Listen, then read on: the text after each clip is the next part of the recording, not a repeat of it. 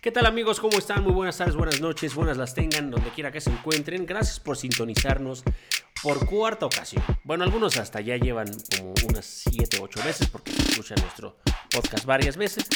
Pero bueno, es un placer estar nuevamente aquí compartiendo micrófono con Polimnia Romana. Hola, ¿qué tal, Lalo? Bienvenidos a todos nuestros seguidores de Suspiro de Tocino, ya en el cuarto episodio. Utilizando como siempre la plataforma de Chido y Chale, yo soy Polimnia Romana y me estar aquí. Bueno, pues sin más, eh, vamos a empezar de manera diferente este podcast. Se han quejado porque las noticias que eh, escogemos en nuestros programas son de tinte pesimista. De tinte negativo. Así digamos. Sí, hemos hecho un recorrido por los ya ahora 3.000, más o menos 3.500 comentarios que nos han dejado aquí en, en la plataforma de Chido y Chale y nos han pedido que no seamos pues, tan negativos con nuestras notas, que pongamos notas más de color y más alegres y les tenemos una sorpresa porque hoy vamos a dar una noticia muy positiva. Así es, empezamos con esta gran noticia. Triatlón de noticias. Como lo prometimos, nuestra noticia feliz. Los precios máximos al público de las gasolinas y el diésel, vigentes al 18 de febrero, disminuirán 2 centavos por litro. Como lo escuchan, disminuirán 2 centavos por litro, con lo que el precio promedio de la gasolina magna será de tan solo 15.97 pesos por litro y el de la gasolina premium de 17.77 por litro y el diésel de 17.03 determinó la Secretaría de Hacienda y Crédito Público. Quiero pedir un aplauso de pie para nuestro gobierno. Quiero pedir un aplauso para nuestro presidente que escuchó todas las demandas que alrededor de la República Mexicana han hecho nuestros compatriotas desde el- los primeros días de este 2017. Así es, digamos que nuestro gran esfuerzo tuvo frutos, dos centavos de frutos de beneficio directo a los ¿Qué va a hacer usted con dos centavos es que- más? Es que, es por que litro? estoy, estoy, conmocionada. Estoy, no sé qué voy a hacer porque además no son dos centavos, son dos centavos por litro. Es correcto. Eso es un montón. Porque estoy muy emocionada que al fin nuestras autoridades hayan escuchado el reclamo popular, no al gasolinazo, los miles de tweets y retweets que mandamos todos los días tengo por las plataformas. ¿Qué pasa? El gasolinazo sí, ¿sigue? ¿Cómo que sigue? Sí, digamos ¿Y que lo único que va a pasar es que por la liberación de los precios de las gasolinas, digamos que vamos a partir de este, esta ganga, esta ganga de 15.97 pesos por litro de la magna, pero si básicamente suceden cosas, ya sabe que nunca pasan en nuestra economía, cosas adversas eh, en, en algún otro lugar, Ok. daños colaterales de la economía, va a volver a subir. Ay, ya decía yo que, que el gusto no me podía durar mucho. Bueno, pero aproveche yo que usted ahorita iba a la... Pero a ahorita la- voy a llenar el tanque, voy a llenar el tanque y voy a aprovechar para llenar unos bidones y, y aprovechar estos dos centavos de gasolina eh, que, que nos va a dar el señor presidente. Muchas Recuer- gracias. Recuerde, esta sección fue patrocinada por el gobierno de la República. Las Fuerzas Armadas no buscan una ley de seguridad interior a modo. Así respondió el secretario de la Defensa Nacional, Salvador Cienfuegos, a diversas organizaciones de la sociedad civil y de derechos humanos que se oponen a la polémica norma que se discute en la Cámara de Diputados y que la semana pasada fue aplazada por los legisladores. En el marco del 104 aniversario del Ejército Mexicano, el general aseguró que buscan una ley que obligue a que cada autoridad le corresponde hacer en materia de seguridad. En el marco del 104 aniversario del Ejército Mexicano, el general aseguró que buscan una ley que obligue lo que a cada autoridad le corresponde hacer en materia de seguridad y que incluya como última instancia la participación de militares en dichas tareas con un principio de gradualidad. A mí no me hacen güey. La ley de seguridad interior es la militarización que inició Felipe Calderón, pero en papelito. Como dice, esta es, esta es la continuidad de los trabajos de preparación de militarización de su presidente consentido. ¿Es De- al que le quedó grande el uniforme? Es el que le, sí. Sí, le quedó grande el uniforme. Es el que se ponía su, su trajecito de soldado. y de le quedaba soldado y le quedaba grande y le quedaba aguado. Bueno, pues la verdad yo espero que esta ley de seguridad interior eh, pues se quede interna en la Cámara de Diputados y que no pase a como quiere que pase el Ejecutivo, porque es una amenaza muy grande. Los militares no deben de estar en las calles Para eso están otro tipo de autoridades. Los militares están para salvaguardar a la población, la integridad de lo que viene siendo el ciudadano de a pie y no para defender los sembradíos de los señores narcotraficantes. O cazar estudiantes mal Por portados. ejemplo. O matar a viejitas de gastritis. Crónica, eh, sí, como Así es. songólica. Como en Songolica. Dentro de una bodega en Córdoba, Veracruz, fueron hallados bienes del ex gobernador Javier Duarte, entre ellos diarios de contabilidad de su esposa Karime Macías de Duarte, múltiples obras de arte, equipo de audio, artículos deportivos y de rancho, vajillas, documentos y demás artículos fueron decomisados por la Fiscalía del Estado. El fiscal de Veracruz, Jorge Winkler, dijo que el hallazgo de la bodega se derivó de una denuncia anónima que reportaba un secuestro dentro del inmueble. Usted chingado favor. Una, una denuncia anónima. Así es, nos dicen que hasta en el interior encontraron a la Gioconda. La Gioconda. Oiga, pero, híjole, es que de veras, a mí ya me da pena hablar de Duarte, de veras, me da pena ajena, porque el señor Duarte, un día antes de renunciar a su puesto eh, eh, como gobernador, porque iba, dijo que iba a, a afrontar sus juicios este, con la libertad eh, de, no tener el fuero y que iba a hacer a un lado el cargo para eh, enfrentar todos estos cargos, se les peló. Se les peló en su cara, porque además en la casa, que es la vocería de presidencia que está ahí en Televisa, ahí el señor fue a hacer el anuncio de ahorita vengo, ya me voy, y se les peló. Y se les peló, es hora que el señor no sabemos dónde está, o por lo menos no sabemos quiénes pagamos impuestos. Mire, la versión eh, oficial es esa, se les peló. Pero mire, no es posible que la cantidad, la cantidad de omisiones que pudo tener o, de- o debió tener el gobierno federal para no enterarse de todos los desfalcos y los movimientos que estaban sucediendo en Veracruz. Que no me vengan que el último día dijeron, ay, lo vamos a agarrar. Ah, ya no está en No su mames, casa. nos faltan un chingo de millones. Sí, no nos habíamos dado cuenta, es que los desfalcó en el último segundo. Es correcto, ya obviamente se sabía. La puerta estaba abierta. No, se los llevó en un portafolio. Es correcto, no traía liguitas como. No traía pinches- liguitas como estos pobres rateritos de tres pesos. No, no, no. El señor se llevó, lo dijimos la otra vez, 35 mil millones. de pesos. Y ahora le están encontrando en una bodega obras de arte. Eh, eh, aparatos, joyas que, que la verdad que no son de, de a tres pesitos. Yo tengo una, una pregunta. O sea, Diga. Ese nivel de delincuentes, dime qué chingados va a entender de, de arte. Eso es lo que yo creo que se lo regalaban para quedar bien y él no sabía ni qué era. Por eso lo dejó en la bodega. Pues sí, estas Si fuera de veras un- un- una persona que aprecie el arte, se lo hubiera llevado. Estas chingaderas de qué nos sirven. Este pintor eh, parece un niño chiquito, son puras manchas de colores. ¿Qué tranza con puros niños gorditos? Este que ¿Por qué pone a pura gente así medio sufrimos de choncha? obesidad y no, no vamos a, a- a- a, este, a idealizar Pero ¿sabe qué es lo que más coraje me da? Que en esa bodega también encontraron artículos de primera necesidad para la población. O sea que también este señor no nada más se chingaba el dinero del erario, sino también sillas de ruedas y artículos de primera necesidad que se iba, que se tenían que repartir entre los ciudadanos de, de Veracruz y estaban en esas bodegas. No, bueno, de veras. Útiles escolares. Útiles escolares que tenían que repartir entre las niñas y niños de Veracruz. De veras que, como dijo un, un oaxaqueño, ¿te acuerdas? A, a aquel botudo, le dijo, no nos hagamos, señor presidente. No me vengan con que se les peló un día antes cuando estuvo en Televisa, que es el segundo hogar de esta presidencia.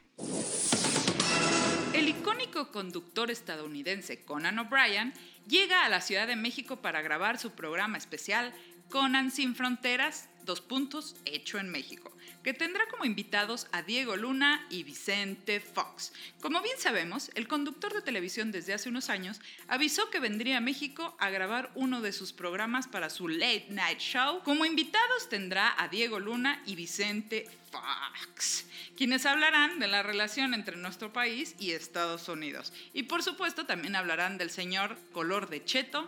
Para involucrar a la audiencia mexicana, realizó un video donde pide a los mexicanos tuitear qué le preguntarías a sus invitados.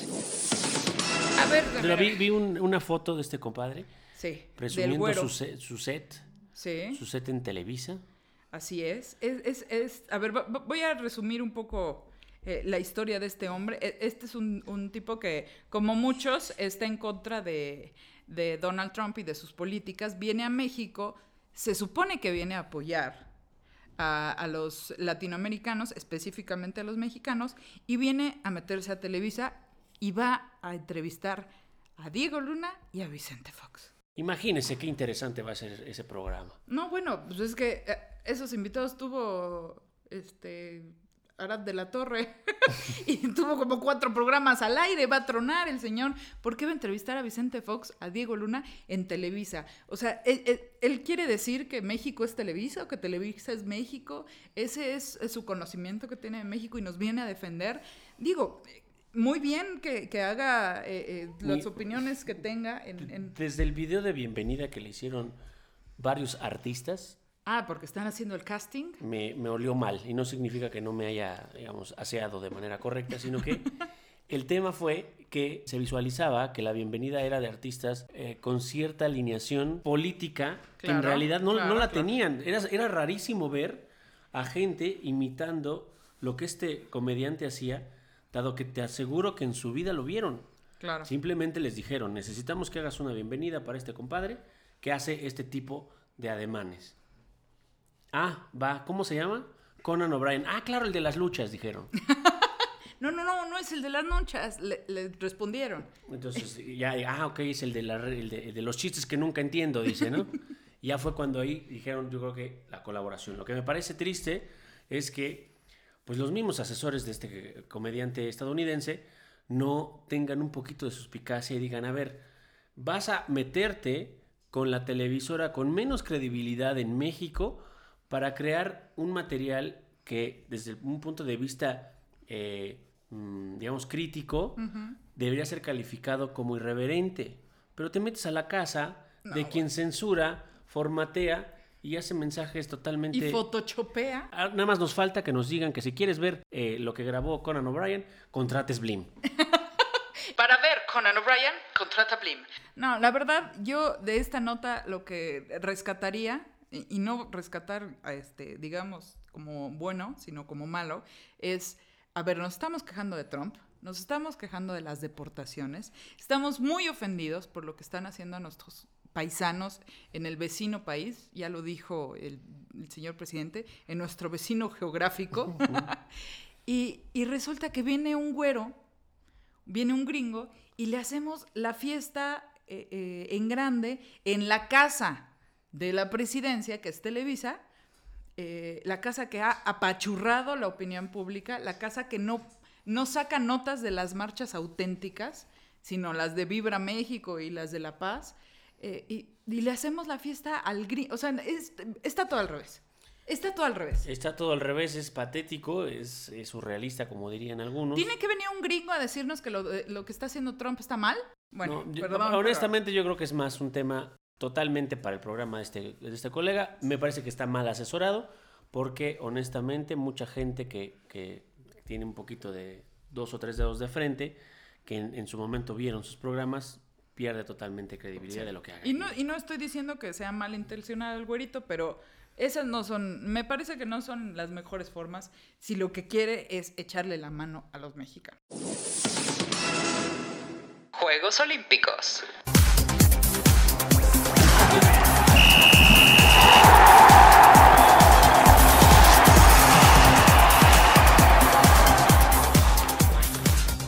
Y bueno, empezamos esta sección de Juegos Olímpicos con la nota de fin de semana. Le pega con un pepinazo eh, las chivas rayadas del Guadalajara, la de Chivas, como no, con todo gusto, a su acérrimo rival.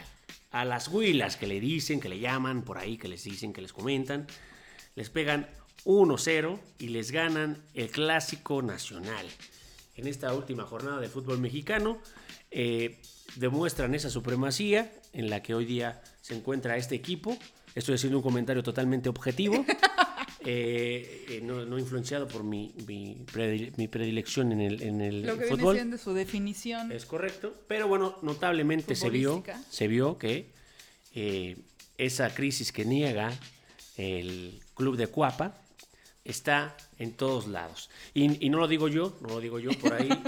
No lo digo yo, que soy chiva de corazón. Es correcto, lo decimos porque también, fíjese que nos enteramos que en el próximo partido contra el Triste Azul, con el Triste Azul, pretende el América cobrar hasta 790 pesos para ver a sus dos Ah, lástimas. Estamos hablando de que los coleros de la tabla general van a estar ¿Coleros? cobrando. Por no ponerle la U. Ok, ok, ok. Por no ponerle la U. Coleros de la exacto, cola. Ok, ok, ok. exactamente. Eh, básicamente van a disputarse un encuentro por ganar tres puntos y salir del sótano. Uno está a 11 puntos del descenso, el Cruz Azul, y el otro está tristemente en el lugar 14. ¿Es verdad que ya existe un verbo que se llama cruzazulear? Es correcto, a todos aquellos individuos, procesos o empresas o cualquier tipo de ente que en su afán de ganar o quedar en primer lugar quede siempre por alguna circunstancia azarosa, casi siempre que depende por, de, de su capacidad o de su temple, en segundo lugar. Es decir, es Cruzazulear. cruzazulear es no llegar al objetivo de ganar. Pero Quedarte en, un, en- a la- en repetidas ocasiones. en no nada pasito. más una vez. Ah, qué barbaridad. Entonces, es decir que los pollos de la América se quedaron con las ganas de la birria. Le voy a y mis a chivas, a perdón, las chivas No, no, no, rayadas espera, espera, espera, le, eh, le a- ganaron. No se dice pollos. ¿Cómo O sea, se dice? Para insultar a un americanista se le dice, mínimo se dice huila. ¿Ok? Ok, Huila, pues le puedes decir eh, los amierdicanistas. ok. Huila es por eh, los guajolotes. Mm, sí, Sí, sí, sí, sí. digo, para, para eh, afinar el, el insulto. Sí. Huila es porque así se le dicen a los guajolotes. Es correcto. Se Y les bueno, dice huilas. entonces, bueno, es- esta es la noticia de deportes. Estamos gratamente eh, complacidos con esta. Me noticia. parece muy bien y pedimos un aplauso de pie. Y en la siguiente noticia, eh, bueno, un orgullo para México eh, desde hace muchos años ha sido Adrián Fernández. Este piloto que Adrián nació en 1963 tuvo un accidente y tuvo que ser hospitalizado y No operado diga. En del hombro curva No, del que- autódromo a 350 kilómetros por hora más o menos? ¿O, o qué le pasó? eh, no, no, no, no fue así. fue en algún prototipo de algún auto de alguno de sus patrocinadores, probando alguna especie de eh, botón de i- ignición para eh, tener una superpotencia. No. Y tampoco fue ni en la Fórmula 1, ni en la 2, ni en la 3, ni en la NASCAR, ni en la Le Mans. No me digas, ¿se cayó de la escalera o qué? Más o menos, Adrián Fernández se cayó de la bicicleta. No. Tantos años, Adrián Fernández, orgullo eh, nacional, orgullo mexicano, representante en el Salón de la Fama del automovilismo en México, se cayó de la bicicleta y tuvo que ser operado porque se chingó el hombro y la verdad sí se cayó bastante fuerte. Él recomendó en Twitter que procuren usar la bicicleta con casco. Yo no sé qué estaba haciendo en el ciclotón, Adrián Fernández, zapatero a tus zapatos y ya has corrido en- a 400 kilómetros por hora en un auto acá con, con toda la tecnología que se debe. No te subas a la bicicleta, Adrián, por favor, cuídate. La bicicleta. Muchacho, en la bicicleta. Ah, También, no sé si usted recuerda, por ahí algún presidente se cayó usando la bicicleta y la bicicleta le dijo, ¿saben qué? Si no pueden, renuncien. Porque cada vez me va peor, me va peor cada que se caen. No, cálmese. Bueno, pues qué tristeza. Eh, hay, hay quienes nacen para el automovilismo, pero mire usted, se marean. Se marea en la, en la, bicicleta, y bicicleta. se nos fue de bruces. Ok, para la recomendación para la próxima es sí, use casco y rueditas. Y rueditas para Adrián Fernández. Oiga, y mire, esta, esta noticia sí, eh, la verdad es que es- tiene sus, eh, sus agridulces. En el fútbol, en este deporte popular en donde sabemos que hay misoginia, hay, un, hay racismo, hay segregación, hay insultos, etcétera. Sí. Homofobia. Eh, homofobia, por supuesto. Ventilada. Es correcto. Eh, digamos que se dio una situación pues triste, eh, hasta cierto punto hasta conmovedora. Se dio este fin de semana una situación en la Liga Serbia con un jugador llamado Everton Luis Brasileiro, a quien desde su ingreso se le recibió con sonidos de guturales como imitando a un mono. Es decir, estaban haciendo una comparación entre el brasileño y un mono. Es correcto. Esto obviamente fue entendido perfectamente por el jugador, quien en lugar de enfrentar eh, con algún insulto o regresar la agresión, de manera muy conmovedora, soltó el llanto. Es que, es que es terrible. Es terrible que, que un brasileño o cualquier jugador de cualquier parte del mundo, la verdad, de- no debe de ser fácil eh, llegar a una liga extranjera, eh, jugar en, en primera división y que todos tus, tus esfuerzos se vean tirados al piso por un público racista, por un público estúpido y, y no todos soportamos los insultos de la, de la mejor forma que debería de ser enfrentándolos, pero, pero la verdad este muchacho Everton eh, pues respondió como tristemente respondemos muchos ante las agresiones, pues nos da para abajo, nos da para abajo, le vino la tristeza y se echó a llorar. Sí, él mismo declara que, bueno, es eh, no pudo contener las lágrimas porque desde el minuto eh, que, in- que ingresó, es decir, desde el inicio hasta el final del encuentro, 90 minutos de insultos. cada que tomaba el balón eh, Everton eran este coro de sonidos terribles, racistas y sumamente, a mi juicio, muy estúpidos.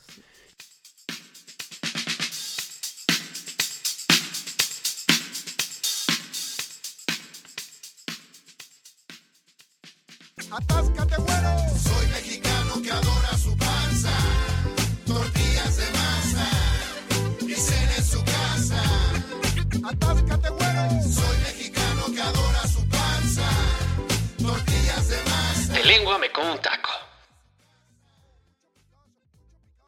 ocasión eh, salimos a las calles a preguntar a nuestros eh, capitalinos, paisanos, eh, vecinos geográficos, cuáles eran sus preferencias o cuál era su intención de voto hacia las próximas elecciones del 2018 aquí en el Distrito Federal y los resultados son los siguientes.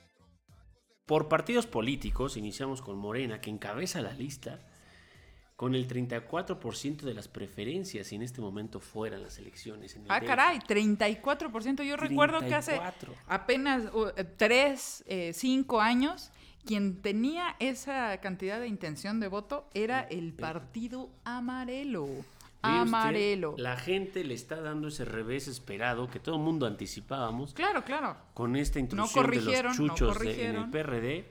No corrigen y Morena capitaliza Sas. Eh, la desilusión capitalina por la izquierda, que hoy Oiga, es pero dígame que por lo menos el, el PRD está en segundo lugar. Eh, no, ¿No? está en tercer lugar. Ah, el caray. segundo lugar lo tiene el Partido Acción Nacional. Hijo con el 18% de las preferencias, casi la mitad de lo que está eh, reportando. Sí, pero de todas maneras es increíble que en una ciudad eh, de primera, hablando de ideología, como es la Ciudad de México, una ciudad que ha eh, eh, reforzado año con año su ideología de izquierda, puede estar el partido de la derecha en segundo lugar de, de intención del voto. Es terrible. Es terrible, pero también fíjese, es- podemos eh, eh, interpretar el mensaje que da la capa. No, la- claro, la no es varita mágica, no es varita Es, mágica. es un tema de no se eh, no se come el- la versión de que el PRD fue quien construyó estas iniciativas que al, al Distrito Federal que le- nos hacen una capital de avanzada, es una correcto, capital lo identifican perfectamente con eh, Andrés Manuel. Andrés Manuel o con Sí. los previos Andrés Manuel que ya no están en el PRD. Claro. El PRD va en picada y hoy en tercer lugar con 16 puntos en intención del voto. Terrible para el PRD, pero como lo dijiste muy bien, Lalo, los chuchos no hicieron caso, dejaron que los delegados siguieran robando como Duarte, pero en chiquito, eh, sin quitarle lo malo. Eh, siguieron con estas prácticas de caciques, siguieron la esta, esta política de las ligas, eh, parece mentira que desde el 2003 no, no la corrigieron. Al contrario, la, la- la reforzaron. La Cada, cada delegado que viene del PRD es peor que el anterior. Es increíble. En el cuarto, en el cuarto lugar tenemos al PRI, con un 10% de las preferencias de acuerdo a esta encuesta. Estamos hablando que si algo se ha hecho bien en la ciudad, eh, es prácticamente reducir al, la- al PRI a su mínima expresión.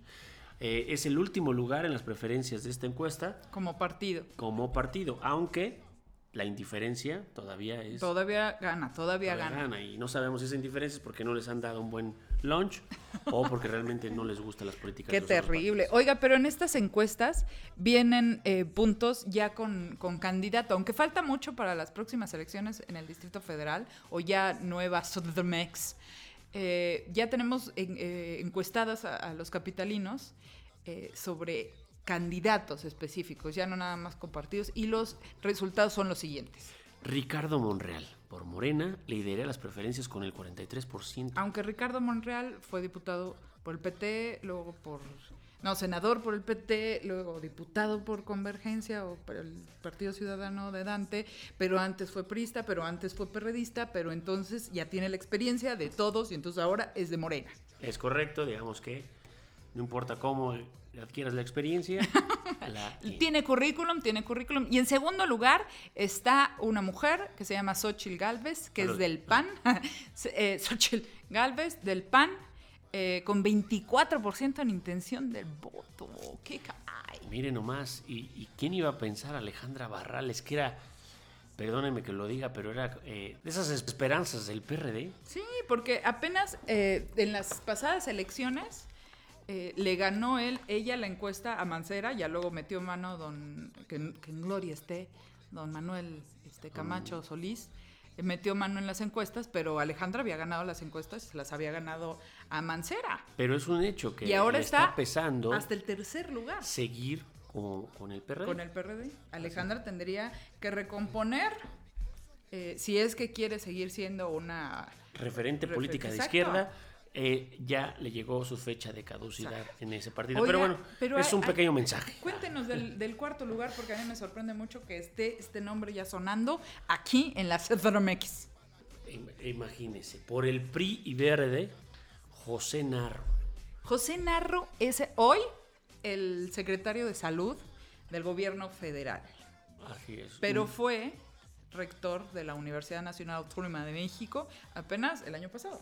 Es correcto, de hecho la mayoría los- lo ubicamos por ese puesto y eh, está con el 14% de las preferencias. Es, es interesante, es interesante, Interesante. pero Aunque no yo, lo ve- yo lo vería eh, eh, con otra camiseta, no lo veo con el tricolor, pero yo creo que como independiente podría avanzar mucho más el doctor José Narro, Si pero mí- bueno. Si a mí me deja hacer estos este, pensamientos conspi- conspiracionistas, yo diría que al PRI le iría mejor apoyando una candidatura independiente eh, y, echando, y echando, llevando agua a su molino que credencializando a alguien como José como Narro, José Narro. y que le quite las preferencias, eh, digamos, por el Sí, simple hecho de sí, de sí, sí, porque hay- en este caso eh, el partido le quita votos al, al candidato.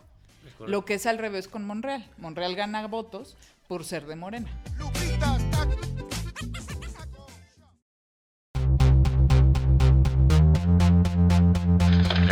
especial Suspiro de Tocino. Hoy presentamos El regreso del Jedi. Cuéntanos, Polini, en esta investigación especial de nuestras fuerzas especiales de investigación, ¿qué tenemos para nuestros eh, podescuchas? Pues para los seguidores de Suspiro de Tocino en esta cuarta edición, en este reportaje especial, eh, tenemos la historia de una mujer, de una mujer chapaneca, que sí, a- a- con mucho esfuerzo y con mucho eh, uso de la uña y de la corrupción, de sobre todo el sistema corrupto que, que México viene arrastrando desde hace mucho, se hizo de tanto poder que la revista Forbes la ha nombrado en alguna de sus ediciones la mujer más corrupta de México. Ah, canijo. Te estoy hablando de la maestra Elba Esther Gordillo. ¡Ay, juez! Hasta ñañaras me dieron. Eh, ñañaritas, ¿verdad? ¿Sí recuerdas a la maestra? Sí, Porque cómo no, cómo la recuerdo. recordamos en películas como Gremlin 2, Gremlin 2, presidenta del PRI, eh, Eh, como senadora Monstruo del Lago. de Nessa York, como diputada varias veces.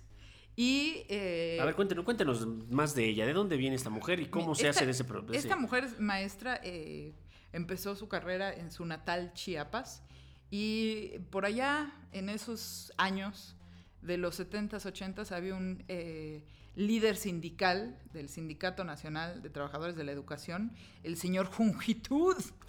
Carlos- Jungitud. Carlos Conjitur Barrio. Jungitud, exactamente. Nuestros abuelos se acordarán perfectamente bien de él, porque era un aliado del señor Carlos Salinas de Gortari. Él fue de los masters que le em- empieza a, da- a- a trazar el camino a la maestra. Como, como su mentor, eh, Como o sea, su como mentor. operador de, de Exactamente. salinismo. Le empezó a ayudar a Elvester a escalar peldaño por peldaño hasta que llegó el momento natural de, de este tipo de personajes.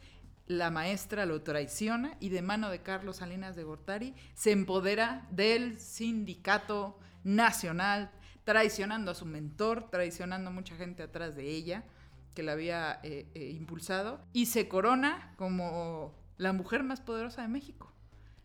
De las operadoras más canijas que ha tenido este país. Nada más se compara al maestro Bartlett, hoy morenista.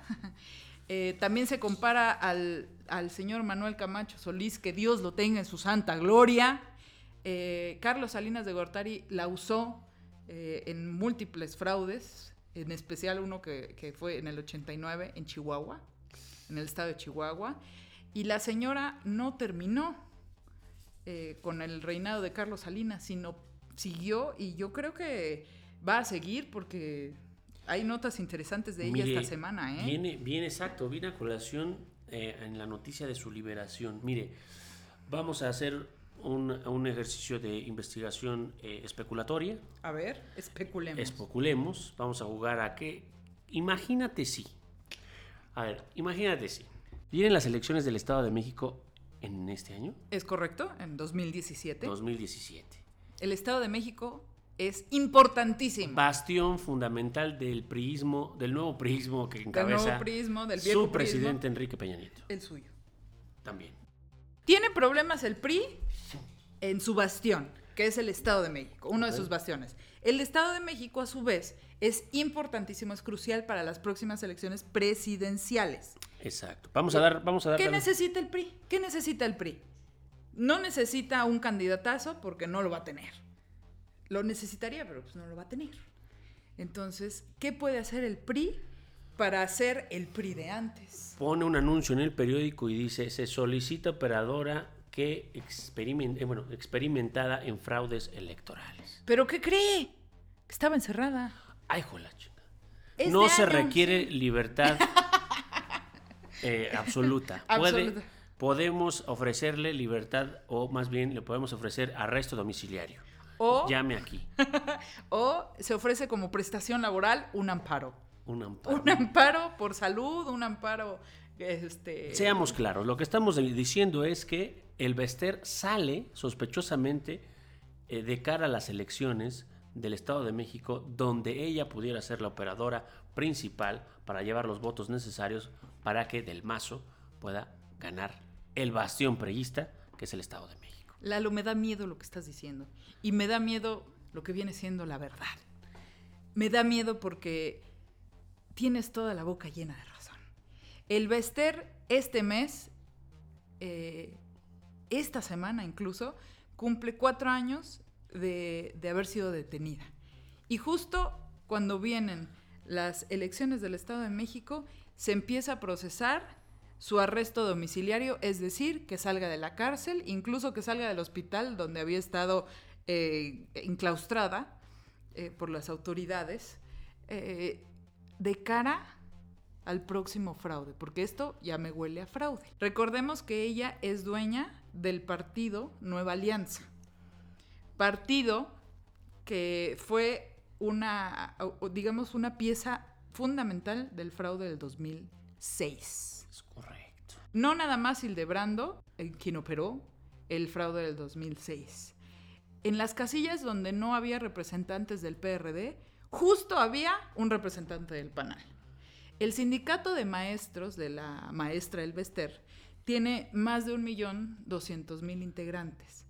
Y ella, como fue la mujer más, a lo mejor todavía es, la mujer más poderosa de este país, de un telefonazo pudo en 2006 mover a más de un millón de personas para cubrir las casillas que no había eh, tenido con representante el PRD, el PT y Convergencia en ese entonces. Subestimamos a veces el poder de los operadores y de la, y de la gente que... Sí, porque creemos que solo los candidatos son los poderosos. No, y nos vamos con lo- el lado fácil de las noticias. Ah, que la pinche vieja fea, que las, eh, las Ay, que- cirugías que- que- plásticas no le hicieron Sí. paro, eh, se robó el varo y, y no se pudo comprar otra Hay que hacer vía. crítica más profunda. Exactamente. Mientras nosotros distraídos con esa pendejada, la señora operando para las Mafias del poder. Ah, ya, nos descubrieron quién nos patrocina. ¿no?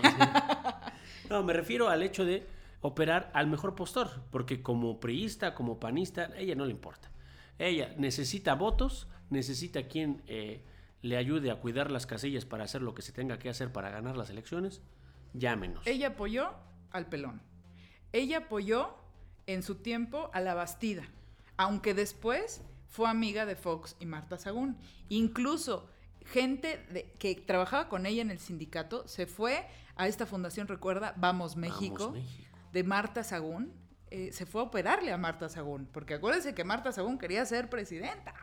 Oye, ¿qué, ¡Qué miedo! por ahí también está el registro de que eh, fue a buscar al señor Obrador. Eh, lo buscó en, el- en la campaña del 2006 y vi a Alejandro Encinas, le dijo, ah, ah, ah, no, muchas gracias. Y, y fíjese que ahí muchos dijimos, bueno, ¿qué hubiera pasado si le hubiera dicho que sí? ¿Qué hubieran hecho ustedes? Ah, no, no. ¿Qué hubiéramos, eh, pues estaríamos mejor con López Obrador, definitivamente, pero no sé si él hubiera podido eh, hacer lo que hizo Enrique Peña Nieto, de encarcelarla y olvidarse del compromiso. No sé, la verdad no sé qué hubiera sido. Sí estoy convencida de que, de que las cosas hubieran sido muy diferentes para bien en 2006 si no hubiera habido el fraude. Pero, híjole, échate ese alacrán. Échate, Échate ese alacrán. Eh, la verdad que sí está, eh, está de pensarse. Está complejo y mire, sale en estos, en estos momentos y también de cara al 2018. Es que yo creo que va a ayudar al... al- a- es- ahora sí que es como mi bolita mágica. Yo creo que el Bester va a ayudar al PRI para ganar el, el Estado de México, pero va a volver a buscar a Andrés Manuel para el 2018. Eso es lo que yo creo. Ah, caray. ¡Ajijo! Ah, hijo. ¡Ajijo! Pero Ahora veremos qué le dirá, si es que lo busca, el tabasqueño consentido. A ver, ¿por qué anda de- perdonando? Anda perdonando. El fin de semana perdonó al a un gobernador de, de Chiapas que tanto criticó también porque fue este, el gobernador Coelho quien hizo un aeropuerto que no sirvió para nada. Es que bueno. es y que ahora mira, ya lo perdonó. Entonces, Hay que predicar el amor sí, con el ejemplo. Pero, ya- híjole, también échate ese alacrán. No, no, no, yo no estoy de acuerdo en perdonar. No perdono ni olvido. A, no a todos, no a todos, no también. Bueno, Pero bueno, ya. necesitamos votos. Este fue un reportaje especial. Si les gusta, coméntenlo porque eh, podemos hacer eh, de vez en cuando reportajes especiales como este, que se llamó El regreso del Jedi y que tuvo como protagonista a la mujer más poderosa de México, el Bester Cordillo. Y bueno, nuestras, nuestra sección, pues ya, ya consentida. Se- Recibimos críticas, oiga. Ya ¿Por hay sospechas de que no hay, no hay este. el- No hay piso parejo. No hay piso, piso pa- parejo. que, las, que está, está cargada la moneda cuando abrimos las líneas. Entonces, lo que vamos a hacer ahora Esos dados tienen balín. es correcto. Lo que vamos a hacer ahora es. Vamos a descolgar los teléfonos ahora mismo. 25 y líneas vamos abiertas. a dejar en este momento las 25 líneas descolgadas y con nuestro equipo de colaboradores, que tenemos eh, 25 exactamente, vamos a colgarlas todas al mismo tiempo para darle oportunidad a todo el mundo. ¿Ok? Bien, Así que hacemos el movimiento coordinado. Descuelgue, cuelgue. Ahora sí, quien nos llame, quien tenga la suerte de entrar la llamada en este momento, la pasaremos al aire. Estoy muy emocionada porque quiero que la primera llamada pueda dedicar una serenata aquí, en Suspiro de Tocino. Y vamos con la primera llamada. Hola, ¿qué tal? El Suspiro de Tocino de este lado, ¿quién de aquel lado? ¿A dónde habló? Ay, dijo de la chingada. 25 líneas y vuelve a entrar la misma. Don Nicanor, ¿cómo le va? Oye, tanto mi llamada. bárbaro! ¡Qué suerte que tiene usted, don Nicanor! Esta vez no iba a hablar. No, ¿qué iba a hacer? Traigo una uña enterrada. Tiene una uña enterrada. ¿Y a quién le quería hablar, don Nicanor? No, pues es que digamos que, que estoy remojando mis pies en agua. No me diga, don Nicanor. No alcanzaba el teléfono y dije, es, creo que es la hora de las llamadas. Vamos a ver si entra. Le quise dejar participar a más gente, pero creo que sospecho que nadie les habla. Mire, Nicanor, pues sí, la verdad que hay mucha gente que nos intenta llamar, pero bueno, pues la suerte es la suerte. Telmex pues tiene sus jugadas y, y bueno, a mí sí me da mucho gusto que haya entrado su llamada, don Nicanor. Algo de suerte de tener, fíjese, las cuatro llamadas, cuatro veces. Siempre se me entierra una uña en febrero. Algún mensaje. Creo que voy a comprar un boleto de lotería. Pero bueno, ya, ¿a qué tengo derecho esta vez que me gané un arcón? ¿Es aquí donde dan arcones? Pues mire, don Nicanor, sí tenemos arcones, pero en esta ocasión la llamada era para dedicar una canción, una serenata. Usted ya conoce. Ah, sí, es cierto. Era esa la dinámica. Usted ya conoce la dinámica, don Nicanor, así que para no hacer más larga esta pues edición, cuarta edición de Suspiro de Tocino, díganos, don Nicanor, ¿a quién va a dedicar a la serenata y qué canción es la que le va a dedicar? Mi canción esta vez, fíjese, esta vez la quiero dedicar de manera muy especial. Hubo una iniciativa esta de Días Mexicanos que fue todo un éxito. A raíz de acá de las iniciativas de este pendejo, ¿cómo se llama? Eh, El cara de Cheto Trump. Ahí está, este. Eh, digamos que mm, se coordinó el Power Latino, se coordinó y eh, hicimos posible lo imposible, lo inimaginable, un día sin mexicanos. Creo que hace falta reconocer el esfuerzo de nuestros compatriotas y lo quiero hacer con una canción dedicada con todo mi cariño para todos aquellos. Pues muy bien por usted, don Nicanor, que reconozca el, el trabajo de, de- de todos los migrantes, en especial de los mexicanos, y sobre todo de este esfuerzo que hizo un día sin migrantes. Es que la verdad necesitan, esos, esos gringos necesitan más de nosotros que nosotros de ellos. A ver, imagínense, pen- pendejos que pongan el muro. Y si en realidad les funciona, se quedan sin drogas, se quedan sin el power latino y, y- se quedan sin aguacates, ¿eh? se, quedan, se quedan sin, sin coca, no de la que producen ellos y que nos mata, la otra que también mata la cocaína. Imagínense, ponen ese muro, se vuelven locos, se saltan, ellos mismos lo tiran. Oiga, ¿usted vio esa película de Soy Leyenda? ¿Se acuerda cuando los zombies se ponían acá bien locos? Así se van a poner cuando llegue el muro. Y como usted dice, don Nicanor, que no les llegue su vicio, ¿qué van a hacer? A mí que van a tener un clásico este, un bújero por ahí, en donde curiosamente va a caber pues unos cuantos kilitos de mota, de LCD.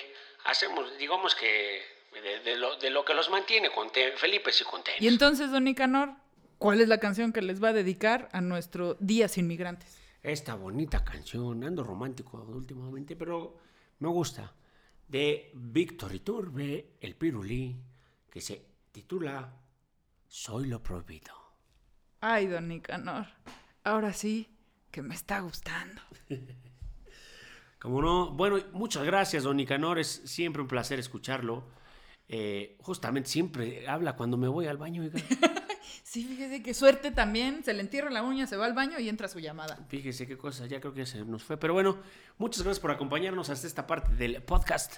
Y aquí estaremos como cada semana listos para informarlos a nuestro más puro estilo en Chido y Chale. Muchas gracias por habernos sintonizado. Nos esperemos, nos escuchamos la próxima semana. Gracias, Polimna. Muchas gracias, Lalo. Los dejamos a todos ustedes de Suspiro de Tocino con esta canción hermosa de Víctor Iturbe. Soy lo prohibido.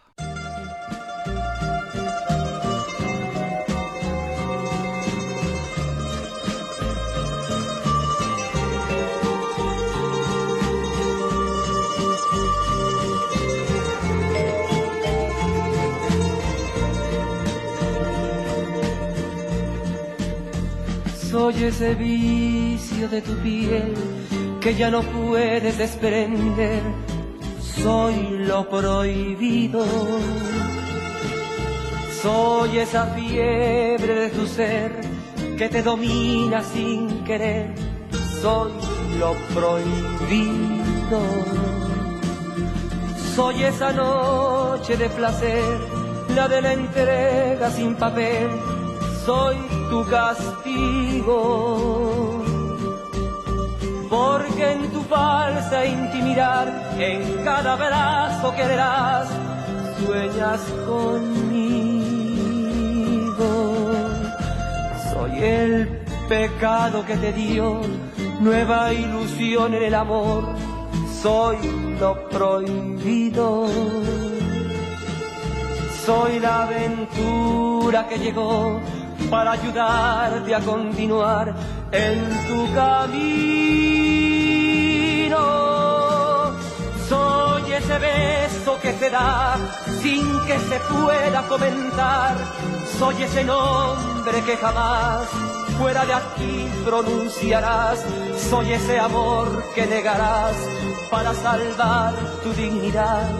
Soy lo prohibido.